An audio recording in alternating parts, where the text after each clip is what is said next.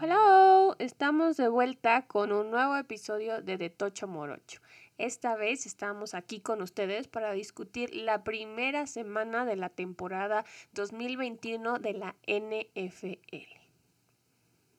Sí, finalmente la espera ha terminado y la primera semana de temporada regular no decepcionó. Hubo grandes partidos, muchas sorpresas equipos de los que esperábamos muy poco, que dieron mucho de qué hablar, y equipos de los que teníamos altísimas expectativas que fueron en picada. Entonces, vamos a hacer un episodio en el que repasaremos varios de los partidos de la semana en un segmento similar al que hicimos la semana pasada, pasando por varios juegos de forma un poco más rápida y entrando a los detalles en algunos otros que nos llamaron un poco más la atención.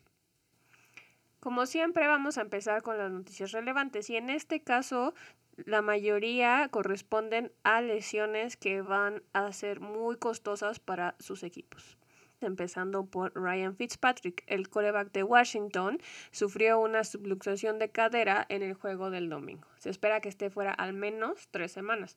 Washington ya lo puso en la lista de Injury Reserve.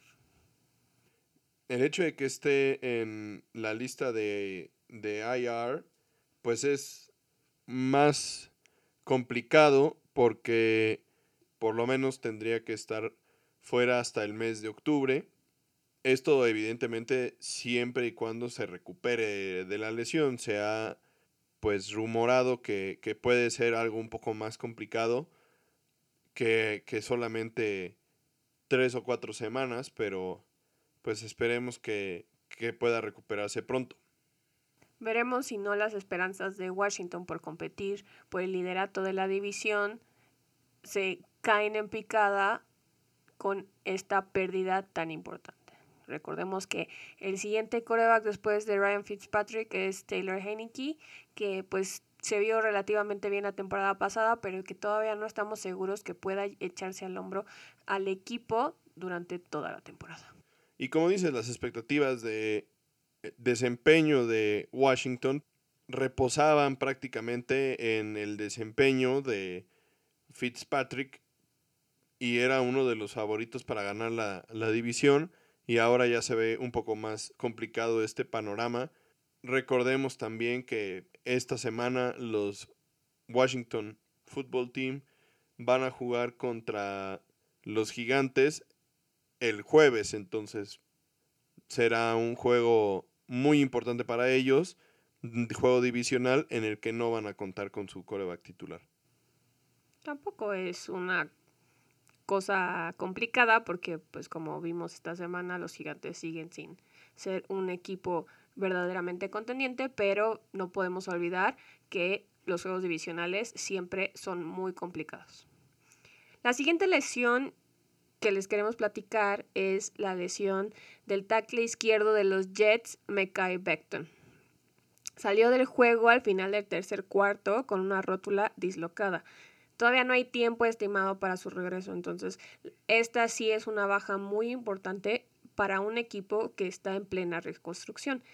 Y además, si consideramos que están estrenando coreback, Zach Wilson, y que también vimos en este juego, sufrió, estuvo corriendo de los defensivos porque la línea no aguanta lo suficiente para protegerlo y aún menos cuando salió Mecha Beckton del juego sí es una baja sensible.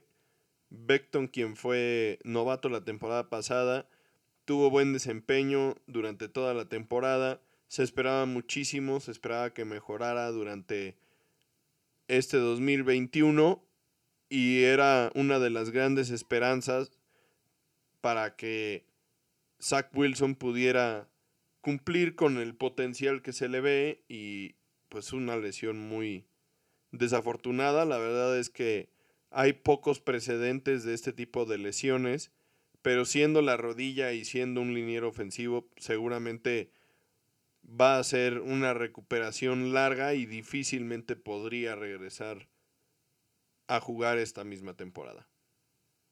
Otro equipo que está muy triste por la baja que sufrió esta semana son los Broncos, un equipo que también estaba muy como en el limbo en su situación del coreback y pues no sabiendo qué iba a pasar con ellos.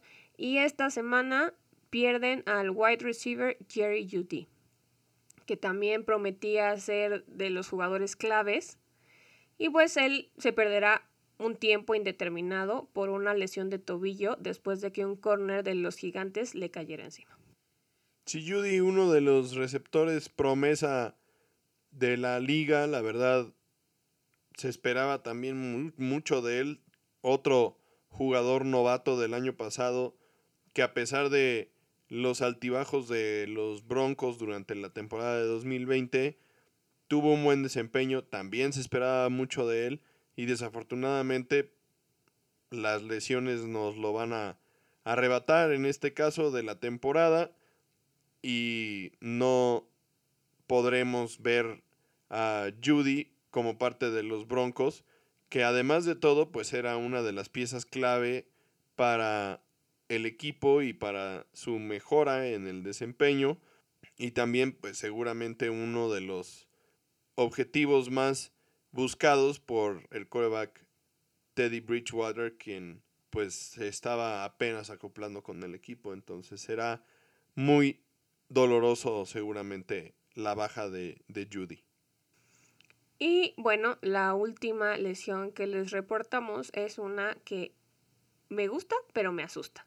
Y bueno, les digo que me gusta porque el jugador en cuestión es el corredor de los 49ers, Raheem Monster, una de esas armas muy peligrosas que tiene este equipo que está en la división de los Seahawks y que pues vemos que está cada vez mejor. Y me asusta porque pues es uno de los jugadores que aunque está en los 49ers, viene de la Universidad de Purdue a la que tanto aprecio y pues ya se ha vuelto costumbre verlo lastimado, ¿no? Entonces esto no, no me causa mucha gracia en ese sentido. Y él estará fuera ya toda la temporada por una lesión de rodilla por la cual va a tener que ser operado. Sí, como dices, Mostert ha tenido muy mala suerte en este sentido durante las últimas dos o tres temporadas. En todas ha perdido juegos y esto obviamente complica la situación para él. Por otro lado, desde el punto de vista de los 49, tienen una bonita tradición de usar al siguiente hombre en la fila y que tenga buenos resultados. En este caso no fue la excepción. También en el juego pasado hubo un novato quien simplemente lo metieron al campo y jugó increíble. Entonces será interesante ver qué tan buenos resultados tendrá el juego por tierra de San Francisco sin Mostert, pero no esperamos ver una baja importante en su rendimiento, la verdad, como equipo. No, y también va a ser interesante ver qué significa esto para la carrera de Mostert, ¿no? Porque tampoco puedes sostener por tanto tiempo a un jugador que no se puede mantener sano en el campo y pues hacer lo que le pagas para hacer. Sí, en ese sentido la verdad es que sí es un pues una llamada de atención muy importante. La verdad es que desafortunadamente se ve muy complicado el panorama para Mostert. Seguramente el año que viene no estaría en el equipo y sería difícil verlo como titular en algún otro, otro equipo, si le dieran un contrato, seguramente sería un contrato de suplente con una cantidad de dinero bastante menor que impacte menos a los topes salariales y que pues tampoco represente un porcentaje importante porque él no va a poder estar presente un porcentaje importante del tiempo, desafortunadamente. Y bueno, iniciando con el análisis de los partidos de la semana, vamos a empezar con el primer juego de la temporada que enfrentaba a los Vaqueros de Dallas y a los Bucaneros de Tampa Bay. Un juego que se dio en Tampa y se presentaron pues los banners de campeón, hubo ceremonia, Ed Sheeran dio un pequeño concierto previo al partido para inaugurar la temporada. Y luego la acción en el juego fue impresionante. La verdad, ambos equipos tuvieron muy buen nivel y nos mostraron todas las expectativas que teníamos y en algunos casos hasta las superaron. En el caso de los vaqueros, la verdad, las cosas fueron muy impresionantes. Como ya habíamos mencionado en algunos episodios anteriores, la verdad, yo estaba bastante preocupado por el tema de Dak Prescott, porque al final de cuentas, pues como no había jugado nada en la pretemporada y esta lesión de hombro medio extraña que se había reportado, la verdad parecía que iban a batallar y que Prescott no podría estar a su nivel acostumbrado, pero la verdad es que lo que pareció dentro del campo fue que no había perdido una sola jugada desde que lo vimos la última vez en octubre de 2020. Tuvo un juego impresionante Dak Prescott. Sí, un resultado que ni tú ni yo y seguramente casi nadie se esperaba. Esperábamos que los Buccaneers como campeones defensores les pasaran por encima a los vaqueros después de lo que nos demostraron en la off-season, que como ya hemos dicho siempre no es un indicativo claro de lo que espera, podemos esperar en la temporada, pero pues sí nos da un pequeño preview de lo que podría ser. Y este juego, como bien dices, no se pareció en nada a lo que vimos hace un par de semanas. Bueno, tal vez sí en algo, en que los equipos especiales, como bien dijiste, si se ven mal en la off-season y en la pretemporada, se ven mal en la temporada. Y así les pasó. Sí, Greg Sirline, el pateador de los Vaqueros, falló dos patadas bastante importantes, un gol de campo y un punto extra.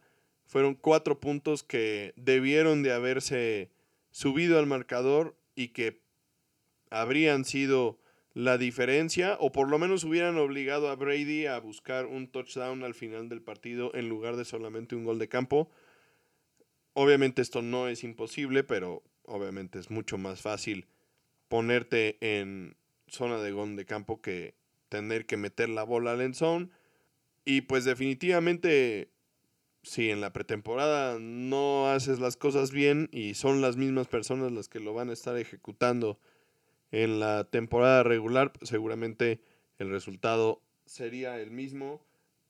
Y pues así fue, digo. Al final de cuentas tampoco podemos decir que exactamente el pateador le costó el partido a Dallas, pero sí fue un factor clave. También tuvo otra patada de 60 yardas, pero pues realmente no vale la pena tampoco mencionar que la falló, siendo que honestamente no debieron de haberlo metido a, patearla, pero pues sí.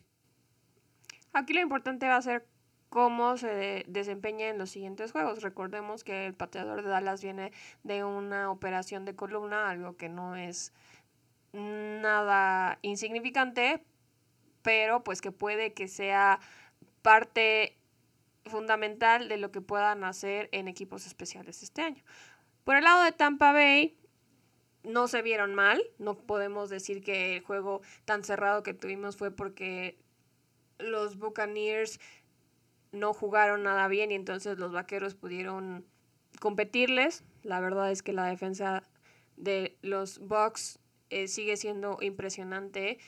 La línea defensiva es completamente imponente, súper dominante, la verdad sí, no hay forma de, de, pararlos, no hay forma de detenerlos y son muy agresivos. Entonces, ese yo creo que fue uno de los puntos más relevantes de, de los Buccaneers, aunque también Tom Brady pues hizo lo que Tom Brady hace mejor y lo, lo demostró en, el, en los últimos minutos del juego, ¿no? con 1.30 por jugar, obviamente eso es muchísimo tiempo para él y lo único que necesitaba era acercarse lo suficiente para que su pateador pudiera hacer el trabajo y cerrar el juego y así pasó.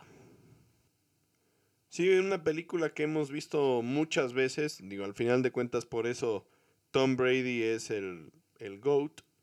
Y pues poco se puede discutir al respecto. La verdad es que no. Desde, desde el momento en el que los vaqueros se van arriba, 29 eh, a 28, la realidad es que se veía que, que quedaba mucho tiempo y que seguramente Tampa iba a poder meterse en zona de gol de campo. La defensiva de los vaqueros también se vio bastante mejor a lo que habían mostrado la última vez que los vimos en, en el campo de juego el año pasado. Honestamente se vieron bastante más agresivos, robaron la, la posesión del balón en cuatro ocasiones y la verdad es que bastante más ganas y, se vieron con, con más Sí, se vieron mucho más dinámicos que la temporada pasada en la que prácticamente se quedaban parados y que nada más veían pasar a los ofensivos. Y la verdad es que a pesar de eso se veía muy complicado que pudieran parar a Brady en, en estas condiciones. Y al final de cuentas, pues es el, el resultado, pues hasta cierto punto esperado. Yo nunca esperé que los vaqueros pudieran ganar el partido. De hecho, más bien esperaba que fueran atropellados por Tampa Bay, pero el juego bastante más cercano de lo, de lo esperado y, bastante impresionante, la verdad. Un buen inicio para la temporada. Pero entonces tú como fan de los Vaqueros, ¿estás conforme con este juego? ¿Te esperanza lo que viste? ¿Esto cambia algo de las expectativas que tenías para tu equipo para esta temporada? Sí, la verdad es que sí me da mayores esperanzas, o sea, las expectativas ahora son un poco más altas, la verdad. Yo no esperaba que, que pudieran estar en un partido golpe a golpe contra el campeón defensor de la liga de forma predominante por el tema de la defensiva, pero la verdad el jueves se vieron bastante mejor y eso da bastante buena vibra, ¿no? Para la temporada. Lo que sucedió a la ofensiva, pues es lo que ya habíamos visto desde la temporada pasada. Elliot no fue un factor en el partido, tuvo 33 yardas, pero esto va más en línea con lo que tú comentabas respecto a lo dominante de la línea defensiva de los Bucaneros, que la verdad permiten muy pocos corredores de más de 50 yardas y el jueves no fue la excepción, pero por otro lado los vaqueros mostraron la flexibilidad y la creatividad para sustituir la falta de juego por tierra con un juego aéreo extremadamente dinámico, ¿no? Al final del partido, pues Dak Prescott termina con 403 yardas, 3 touchdowns y una intercepción. Y por el lado de los Bucaneros, Tom Brady termina con 379 yardas, 4 touchdowns y 2 intercepciones. Realmente son números impresionantes para ambos. Honestamente, para Brady, pues 379 yardas es un número alto y 4 touchdowns también, ¿no? Entonces un, un partido con un muy buen desempeño por parte de los dos equipos, la verdad, dejan un buen sabor de boca y como ya lo había comentado, me parece que es un excelente inicio para la temporada 2021. Otro de esos equipos que tuvieron un gran inicio de temporada fueron los Saints, quienes jugaron contra los Packers esta semana. Y bueno, ¿qué decir de este juego? Depende de qué de fan de quién seas, ¿no? Porque al final de cuentas el resultado quedó 38-3 a favor de los Saints. Y esto es verdaderamente sorprendente porque veníamos de la incógnita que teníamos y que nos había dejado Drew Brees al decidir retirarse y que habíamos estado siguiendo pues la pelea por el puesto principal entre James Winston y Taysom Hill que finalmente Winston ganó. Y la verdad es que creo que casi nadie esperaba ver lo que Winston hizo esta semana. Sí, honestamente, digo, y, Winston no tuvo un juego impresionante en cuanto a yardas se refiere, tuvo menos de 200 yardas por pase, pero sí tuvo 5 touchdowns, cosa que pues es un número bastante elevado, prácticamente, o más bien todos los touchdowns de los Saints en el juego fueron por pase a manos de James. La verdad es que se vio tranquilo, se vio muy seguro, eh, diferente al James Winston que habíamos visto con los Bucaneros. Y la verdad, pues parece que, que los Santos podrían estar encontrando al futuro y no solamente a alguien que va a calentar la silla en lo que encuentran al siguiente coreback franquicia. Y por el lado de los Packers, pues la verdad es que la historia es conocida y, y hasta cierto punto de esperarse. O sea, es un equipo que durante toda la off-season y toda la pretemporada estuvo con la incógnita de qué iba a suceder con su coreback titular. Y entonces, pues estás preparando a alguien que no va a jugar. El equipo ya lo sabe que no va a jugar. Y pues entonces nunca realmente entras en un ritmo con, con la persona que sí va a jugar. Entonces los Packers pues se vieron como un equipo que tiene cuatro semanas de retraso con respecto a el resto de los equipos de la liga y pues son cuatro semanas que no van a recuperar. Entonces puede ser que sí, los Packers levanten y lleguen al nivel que se espera, ¿no? O sea, para muchos yo creo que los Packers son un equipo de playoffs y un equipo que además de todo puede estar contendiendo por el Super Bowl, pero seguramente eso va a tomarles cuatro semanas para arrancar y después de eso entonces sí veremos su o un nivel un poco más cercano a la realidad. No tampoco con esto queremos decir que la temporada de Green Bay está por la basura. Recordemos, el año pasado Tampa Bay perdió su primer partido, entonces tampoco es este la perdición, pero sí llama la atención lo mal que jugaron. De los dos lados del balón no dieron una en ningún momento.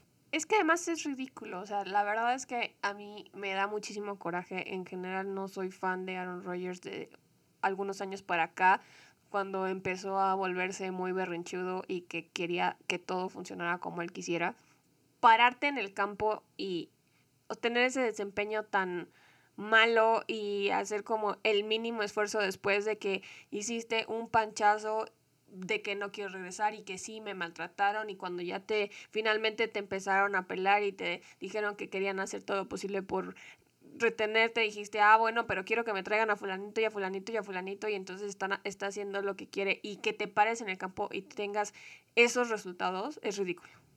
Es ridículo. O sea, no podrías, no puedes hacer eso.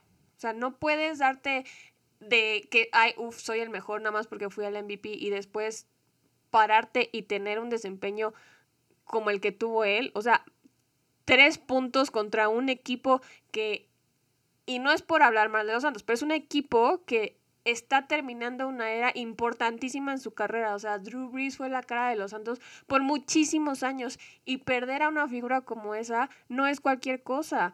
No esperábamos mucho de los Santos porque este es el año como de reconstrucción, es el año de transición y siempre es un año complicado. Y aunque sea solo un juego y haya sido el primer juego de la temporada, no es posible que el MVP del año pasado y que todavía tiene esperanzas a llegar a un Super Bowl haya dado desempeño.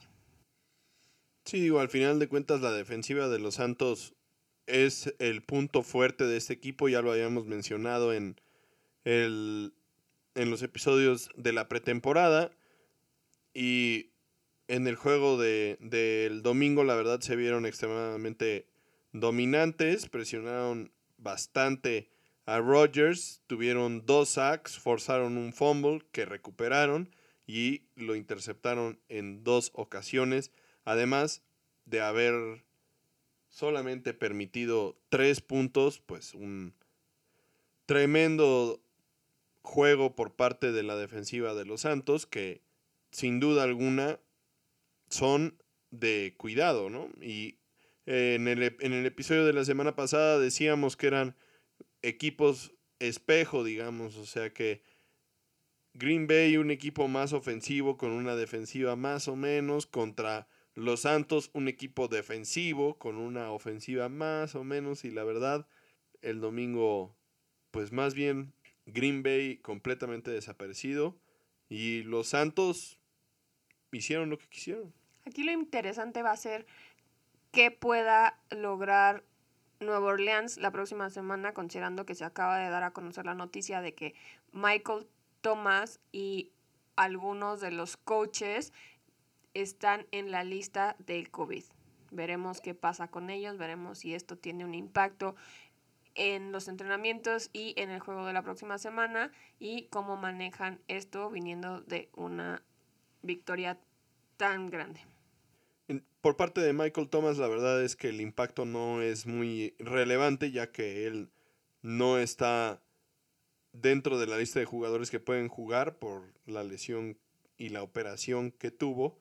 Pero sí, el staff de cocheo y los trainers que están contagiados, pues sí, seguramente serán de impacto en el equipo. Y además de todo, esto pone a los Santos dentro del siguiente nivel del protocolo contra COVID, que implica que todos los jugadores y todo el staff debe de hacerse pruebas diario, independientemente de si están o no vacunados.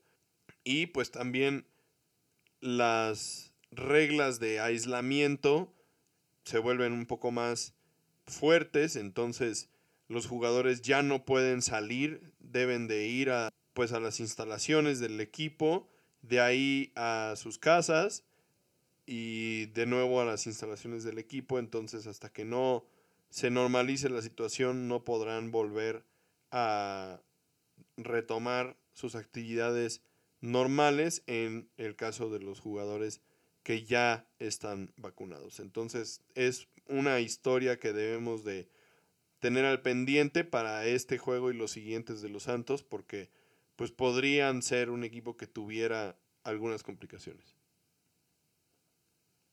Y en una de las sorpresas de la semana, los Steelers le ganaron a los Bills de visitante.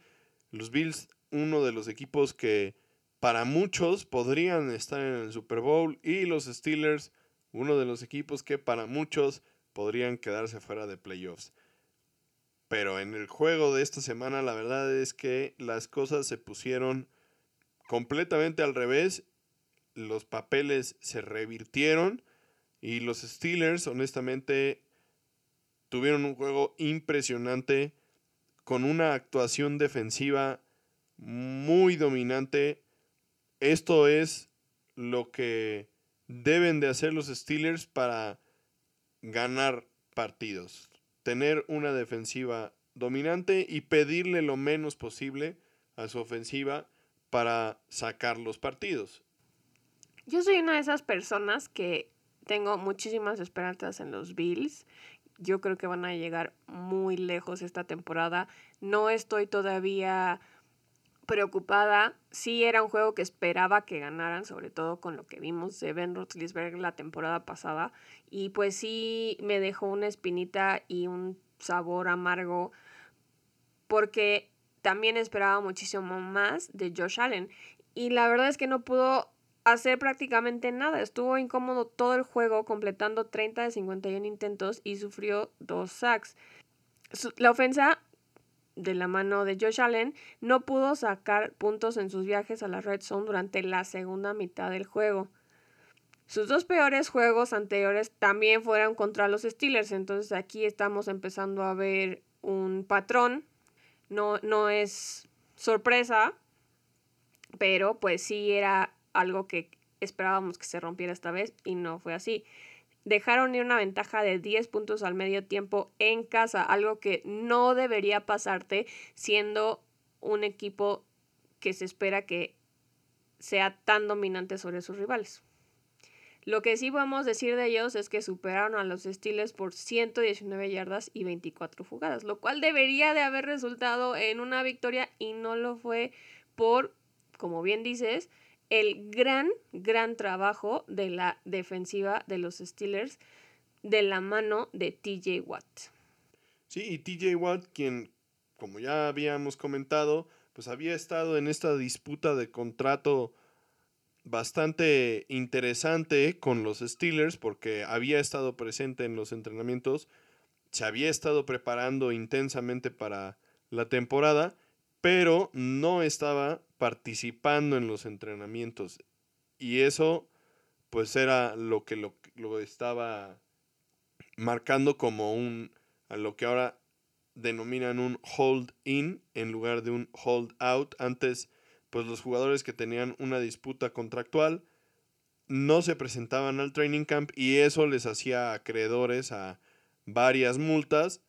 Ahora los jugadores se han puesto inteligentes y entonces evitan las multas presentándose a entrenar, pero no participan en las actividades de equipo y entonces pues de esa forma intentan poner un poco de presión al equipo.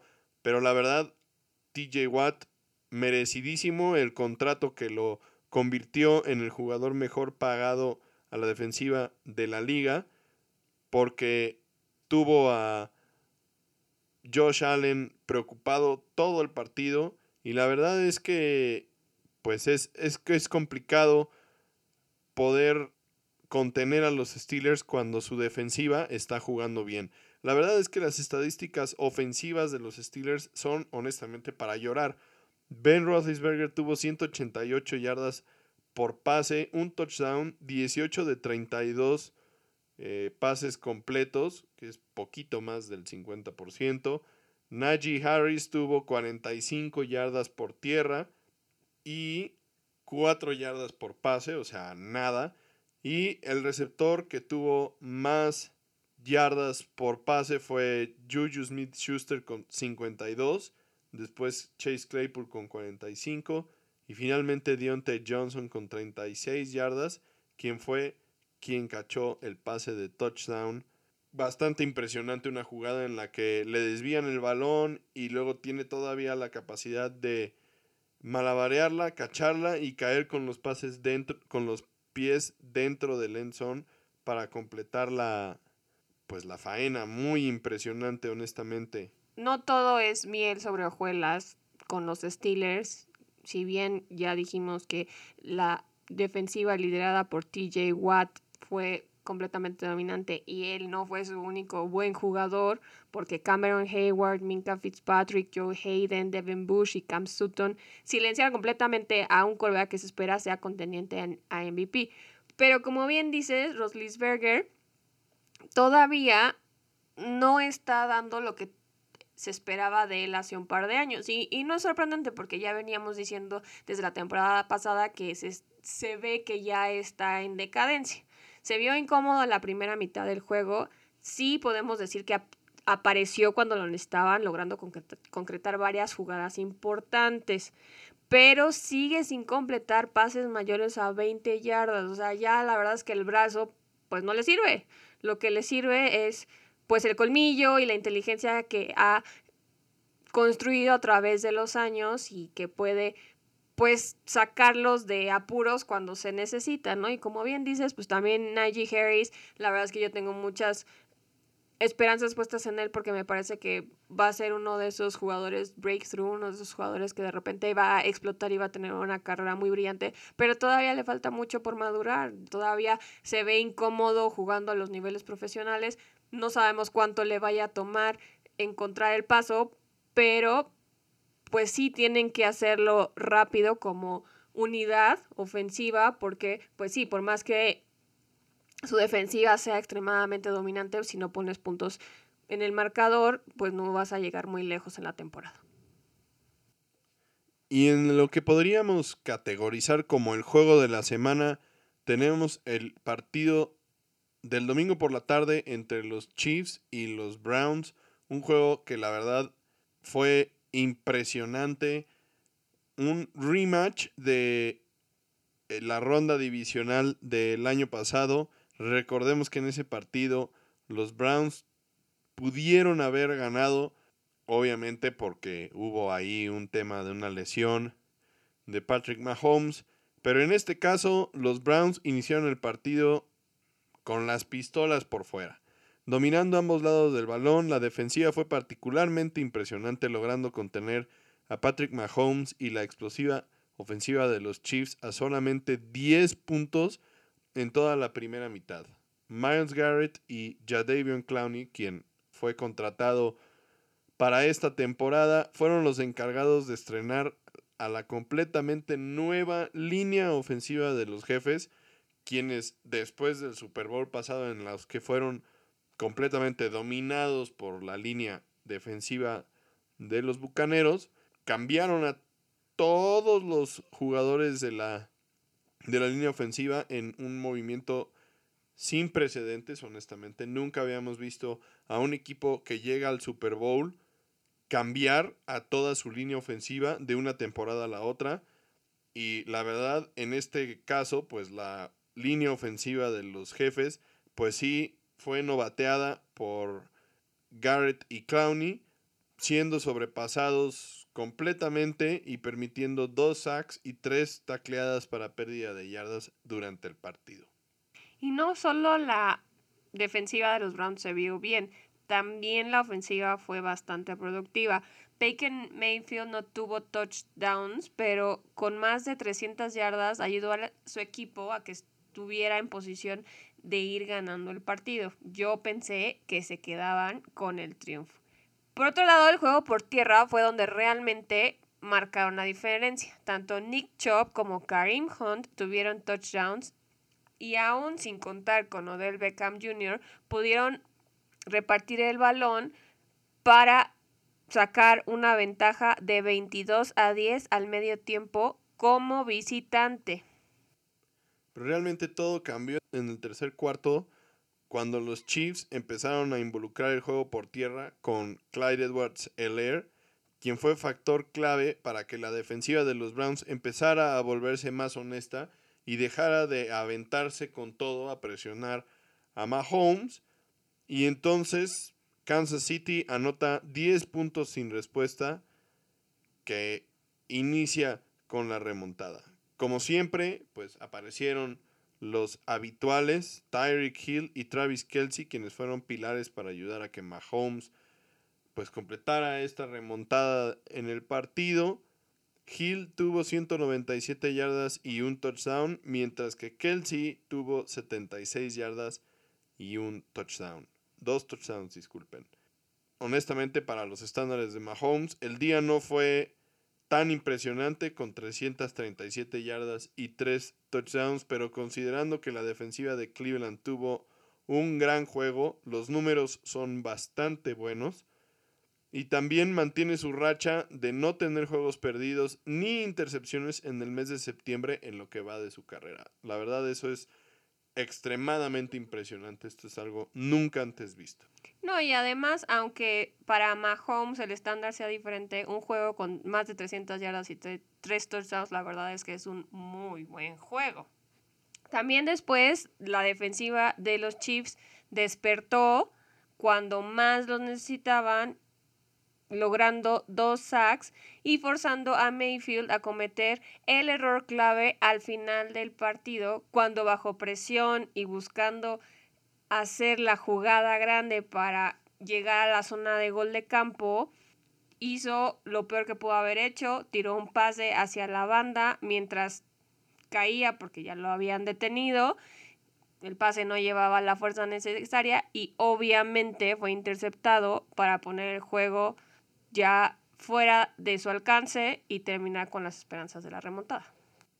Pero la jugada clave en el partido fue en el cuarto cuarto cuando aún tenían la ventaja los Browns que finalmente en su primer patada de despeje su pateador Jamie Gillian fombleó el snap y tuvo que salir corriendo para abortar la patada y fue tacleado atrás de la línea dándole un campo corto a los jefes y después de eso finalmente anotando los, los jefes y poniendo el marcador 29 a 33, siendo en ese momento que se dio el touchdown de la victoria y pues honestamente fue un desastre de jugada.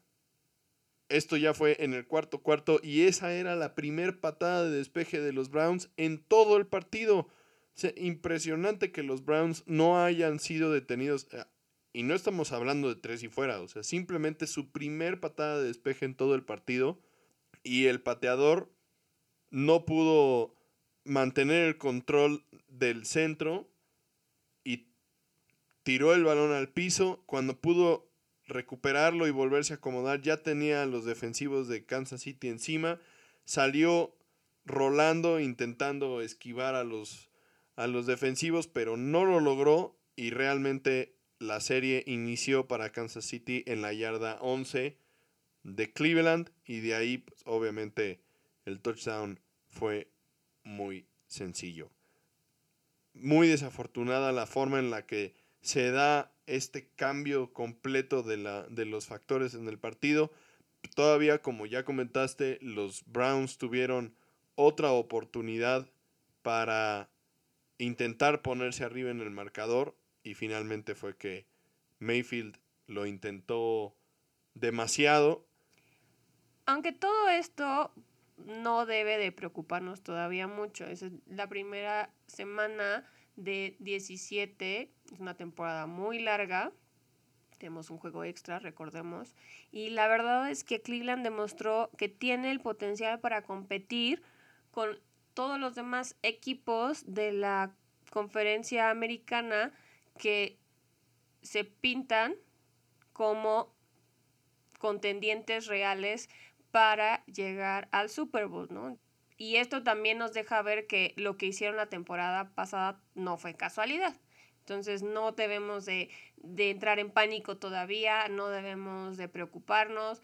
Es la primera semana, todos tienen chance de hacer algo no tan bueno esta semana, pero ya a partir de la siguiente tendríamos que estar viendo algo mejor, ¿no? Y, no es que se hayan visto mal, como ya dijimos, pero sí tienen que aprender a sacar provecho de esas oportunidades y de esos juegos que tienen prácticamente en la bolsa para cerrarlos si quieren llegar tan lejos como se espera que lleguen. Y honestamente, puede ser que hayamos sido testigos que nos hayan dado una probadita de lo que podría ser el juego de campeonato de la americana de este año, viendo cómo están las cosas y, algunos otros resultados, no es descabellado pensar que Cleveland podría acompañar a los jefes en el juego de campeonato de la conferencia americana. Y si vemos un juego parecido a lo que vimos en esta primera semana, sería también un juegazo que disfrutaríamos muchísimo. Entonces, la verdad, los, los, los Browns se vieron bien y los jefes pues se vieron como esperado. Honestamente, parece que nada les hace perder el paso y eso es extremadamente impresionante. Y bueno, ahora vamos a pasar a la sección de Rapid Fire donde el objetivo es pasar por algunos de los partidos que también nos llamaron la atención, pero no vamos a entrar a tantos detalles como lo hicimos en los juegos anteriores que ya repasamos. Entonces, a ver, Daniela, dime, ¿qué viste en el juego entre los Texans y los Jaguars? Primero, un marcador completamente irreal, considerando la situación en la que se vieron involucrados los Texans esta off-season.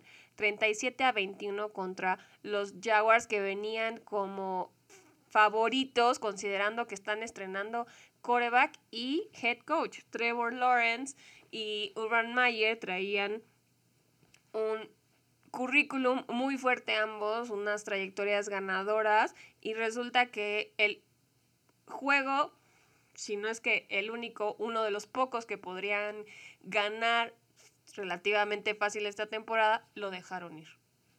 Un juego en el que Lawrence tuvo sí, tres touchdowns para estrenarse como coreback profesional, pero también tuvo tres intercepciones. Y un juego en el que Tyrod Taylor ayudó a su equipo a plantarse y a darles la esperanza y la motivación suficiente para enfrentarse a todas las expectativas que traían en contra para sacar el juego. Sí, recordemos que también Houston es un equipo que está estrenando coach, un coach que está tomando las riendas de un equipo completamente en desventaja, pero este primer resultado les da mucha credibilidad, les da mucha confianza, lo saca a flote y les da la posibilidad de realmente pensar que podrían no ser el peor equipo de la, de la temporada, ¿no? Y bueno, ahora es tu turno. Dinos en pocas palabras y en poco tiempo qué opinas del juego entre los Cardinals y los Titans. Este también fue un partido sorprendente. La verdad es que los Titanes pues son uno de los equipos que consideramos que pueden tener esperanzas en la, en la postemporada y por mucho eran los favoritos a ganar este partido, pero los Cardenales de Arizona la verdad fueron impresionantes. Su defensiva, de la mano de JJ Watt, Isaiah Simmons y Charles Jones, se encargaron de hacer la vida imposible a Derrick Henry y Ryan Tannehill, quienes son los líderes en la ofensiva de los Titanes. Chandler Jones tuvo un día increíble, cinco sacks que pues pusieron de cabeza a Tannehill y a los Titanes nunca tuvieron una respuesta. Honestamente parecían un poco más preocupados por JJ Watt que por Chandler Jones y este jugador tomó la oportunidad y los hizo pedazos. Kyler Murray, por otro lado, fue muy agresivo. Ya hemos visto a esta versión de, de Kyler Murray en varias ocasiones por aire y por tierra. Tuvo 21 de 32 pases para 298, 89 yardas, que pues tampoco son muchísimas, pero sí 4 touchdowns y una intercepción. Junto con DeAndre Hopkins, Christian Kirk y AJ Green mantuvieron a la defensa de los Titanes tratando de mantenerles el paso, pero pues la verdad nunca lograron despertar. Y por el lado de los Titanes, honestamente encontraron una pared en la defensiva de los Cardenales.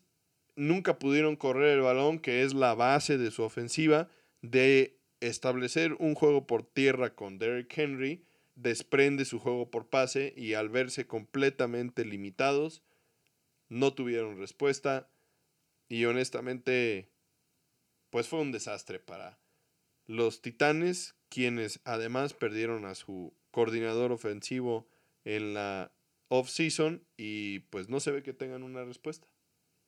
Bueno, y ahora platícanos del partido entre los Rams y los Bears del Sunday Night. Un juego que la verdad estábamos muy emocionados de ver porque iba a hacer la prueba de fuego de Andy Dalton como coreback titular de los Bears y un juego en el que también íbamos a poder ver a Matthew Stafford a la cabeza de los Rams después del el trade que se dio con los Leones y Jared Goff.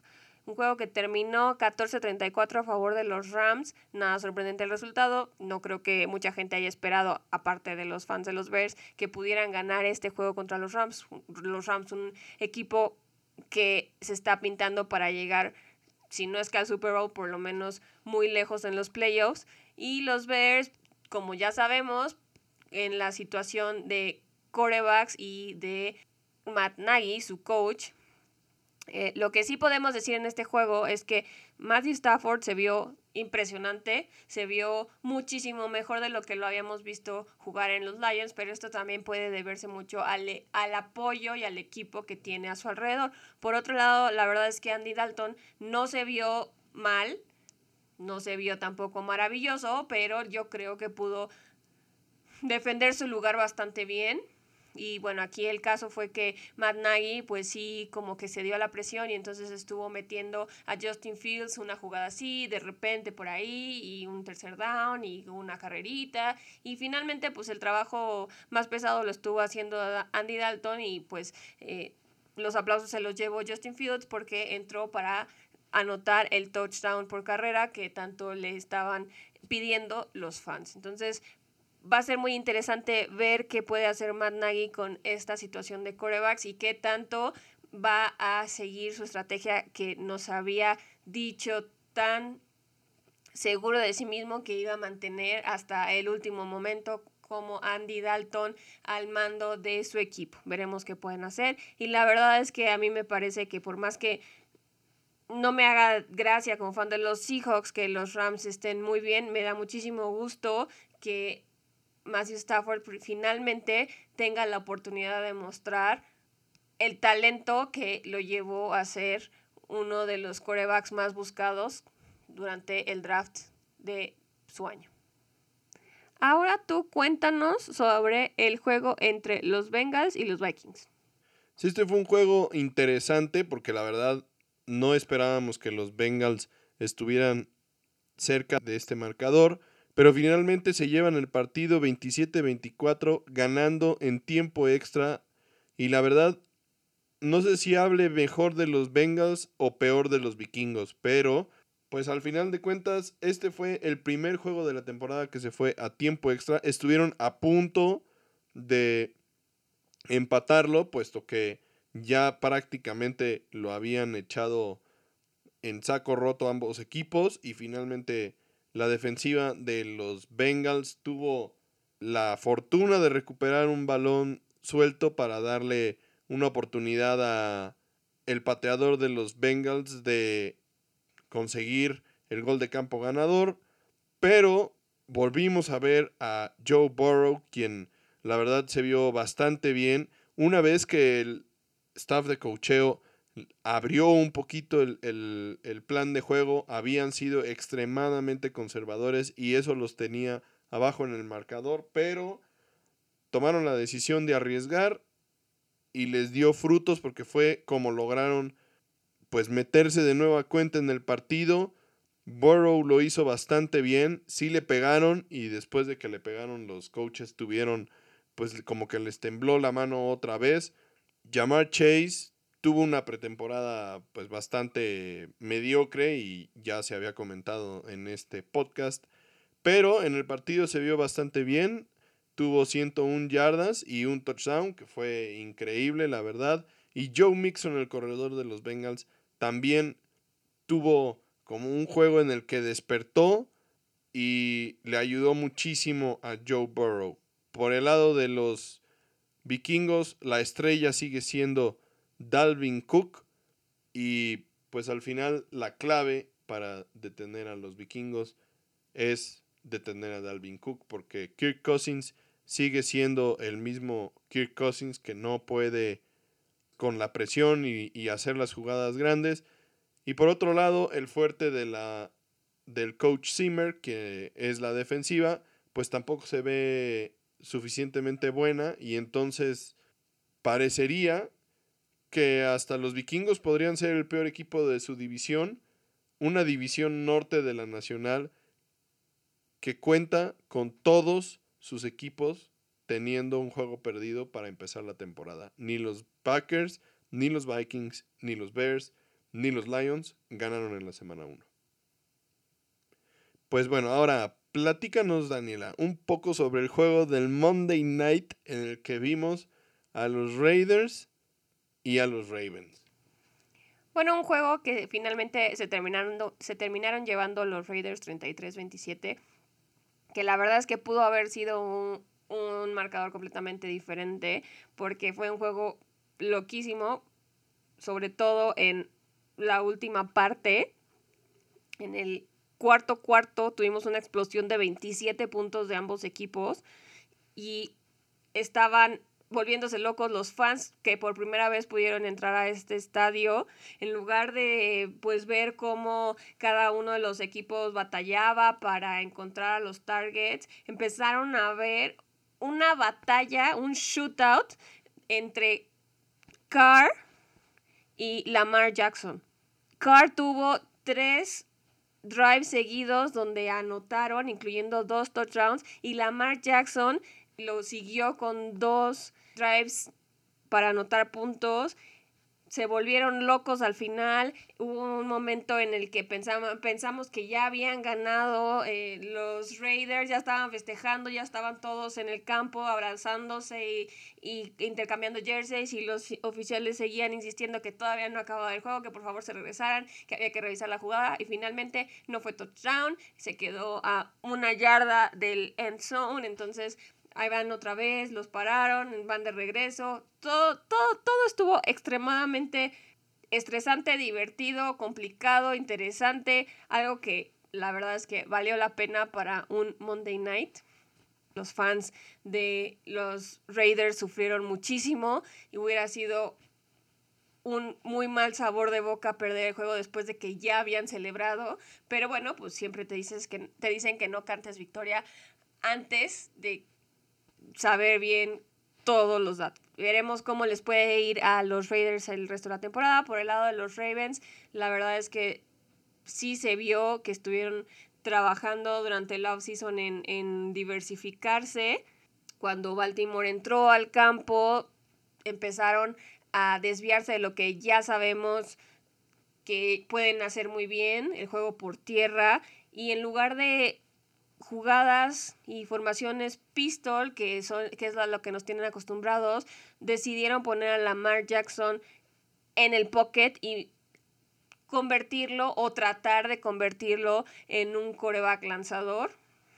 La verdad es que pues es una estrategia tal vez inteligente porque siempre habíamos dicho en este podcast que Lamar Jackson es un one trick pony, que lo único que en realidad puede hacer es correr y que cuando lo pones a lanzar pues entra en pánico, pero creo que todavía les falta madurar esa estrategia porque sí se vio todavía muy incómodo a la hora de lanzar. Sus mejores jugadas siempre salen improvisadas, no como quisieran sus coaches. Entonces, sí anotó un touchdown con Marquise Brown, pero pues tuvo muchos momentos en el que podía costarles el juego y no se, no se veía tan seguro. Y como siempre, uno de sus problemas más grandes fue la protección del balón. Tuvo dos fumbles y unos pases que pudieron haber terminado muy mal. Entonces, tienen mucho trabajo por hacer si eso es lo que quieren seguir utilizando esta temporada. Yo creo que la off-season y eh, la pretemporada era para afinar detalles como este. No lo lograron, pero si ya estás en ese camino, me parece que pues lo mejor es comprometerte, pero seguir mejorando y esforzándose para que puedan lograr las metas que se propusieron esta pretemporada. Y ya para cerrar nuestra sección de Rapid Fire, cuéntanos qué viste en el juego entre los Delfines y los Patriotas. Bueno, este fue un partido divisional peleado, durísimo, como era de esperarse. Ganaron los Delfines 17-16 y pues Mac Jones honestamente fue mejor que Tua en, en, números, pero al final de cuentas Tua es quien se lleva la victoria. Aun cuando pues sí cometió un error de lanzar un pase a una cobertura bastante cerrada que terminó en intercepción, pero al final de cuentas los Pats no pudieron proteger el balón y tuvieron cuatro fumbles en el día que al final de cuentas fue lo que les costó el partido. La defensiva de ambos equipos fueron las estrellas en un juego en el que ninguno de los dos equipos logra superar 20 puntos. La verdad es que las defensivas estuvieron al máximo. Ya era de esperarse de los delfines este, este punto. Los Patriotas pues recuperaron a varios jugadores que estuvieron el año pasado de opt-out y se notó que esta defensiva pues sigue siendo como la de hace dos años, que realmente era dominante. Desafortunadamente, pues Tua no logra callar a sus críticos. A mí me parece que esta fue una excelente victoria para él. Tuvo 16 de 27 con 202 yardas y un touchdown por tierra y una intercepción. Pero al final de cuentas, su liderazgo y el temple que tuvo fueron lo que impulsaron a su equipo a ganar el partido. Mientras tanto, Mac Jones también con un juego bastante decente, 29 de 39 con 281 yardas y un touchdown, realmente donde no se vio apoyado fue por parte de sus corredores que no lograban cuidar el balón y eso fue lo que finalmente decidió el partido. De nuestro resumen de la semana 1 de la NFL, esto es todo. Ahora pues pasaremos a hablar un poquito brevemente de los juegos que esperamos que sean relevantes. Para la semana 2 hay grandes enfrentamientos, algunos juegos divisionales y algunos que involucran a viejos rivales de la NFL. Empezamos con el juego de domingo entre los Patriotas y los Jets. Podríamos decir que no sería un juego tan interesante considerando que los dos llevan récord perdedor, pero sí va a ser un juego en el que vamos a poder ver a Mac Jones contra Zach Wilson, dos de los corebacks novatos para este año. Entonces eso la verdad es que le da mucha emoción. También tenemos otro juego de la misma división, los Bills y los Dolphins. Realmente este es un juego muy importante que además de todo, considerando la derrota de los Bills en la semana 1, se vuelve todavía más importante jugando de visitante contra Miami. La defensiva de Miami tiene muchísima capacidad. Veremos si los Bills pueden sacar la cabeza del agua y empezar a recuperar el camino de la victoria. Y el liderato de la división, porque a fin de cuentas ahorita los Dolphins son los únicos que tienen récord ganador en su división. Otro de esos juegos interesantes para esta semana va a ser el juego entre los Raiders y los Steelers. Va a ser ahora también una prueba de fuego para Rotlisberger, no tanto para la defensiva, porque como ya bien dijimos, es una defensiva extremadamente dominante, pero sí vamos a tener que tener muy observado a Rotlisberger contra los Raiders. Sí, también la, la línea ofensiva de los Steelers se va a enfrentar a un pass rush bastante imponente como los Raiders que vimos en el Monday Night y veremos si pueden levantar en este sentido. Los últimos dos juegos que creemos que pueden ser de los más interesantes esta semana, también juegos de domingo, el juego entre los Titanes y los Seahawks, donde los Seahawks juegan como locales y que tienen que sacarle el mayor provecho a el tropiezo que tuvieron los Titanes esta semana si quieren mantenerse en la pelea por la división, una división que como bien hemos dicho muchas veces es la más complicada de esta temporada, una división en la que todos empezaron 1-0, entonces tienen que aprovechar esos juegos que probablemente sean fáciles, entre comillas, y que no están jugando contra rivales divisionales. Y el juego de domingo por la noche entre los Chiefs y los Ravens. Pues bueno, esto es todo por esta semana. Esperemos que les haya gustado el episodio de hoy. Esperemos que hayamos podido darles un pequeño recuento de todo lo que fue la acción de la NFL en esta semana 1.